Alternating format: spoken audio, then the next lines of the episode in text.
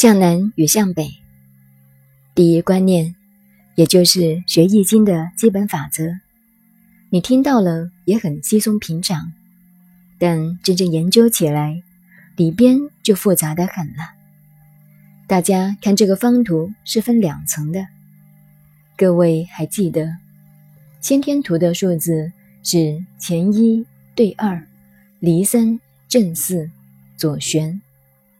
另一边是巽五坎六艮七坤八右旋，两方面这样一兜，成了一个西瓜。我们这个地球天体就是这样。现在这个方图是立体的，前一对二，离三正四是下面一层，巽五坎六艮七坤八。是上面一层。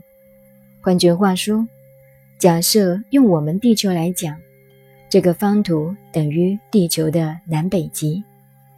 说到这里，大家要知道，南半球、北半球对天体的看法是不同的。当年有个当外交官的朋友，说起来已经是二三十年前了。当时我在讲《易经》。他要外放到澳洲，他来找我，拿个罗盘来跟我研究。通常一般的外交官都非常迷信，喜欢看相、算命、看风水等等。他来问我，到澳洲去看罗盘，是不是跟台湾一样的看法？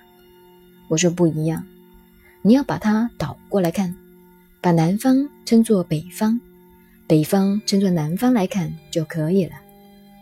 我们北半球的人看太阳是在南方，南半球则相反，他们的太阳在北方。北半球盖房子是坐北朝南，所以皇帝便是南面而亡。到了澳洲的冬天是我们这里的夏天，他们那里冬天气候也不同了，所以他们以向北方为吉利。过去我们盖房子，方向都很讲究，像大工厂的房子，方向一定向北。那时候工人上班多数在白天，上午有东晒，下午有西晒、南晒，都影响工人的情绪。只有向北比较凉快，所以一般工厂都向北方。当然，现在不同了。人类可以巧夺天工，可以用空调、用科技改变大自然的一些状况。所以，是否还讲究这些，我就不知道了。这是我们由方图说到的另外的一个问题。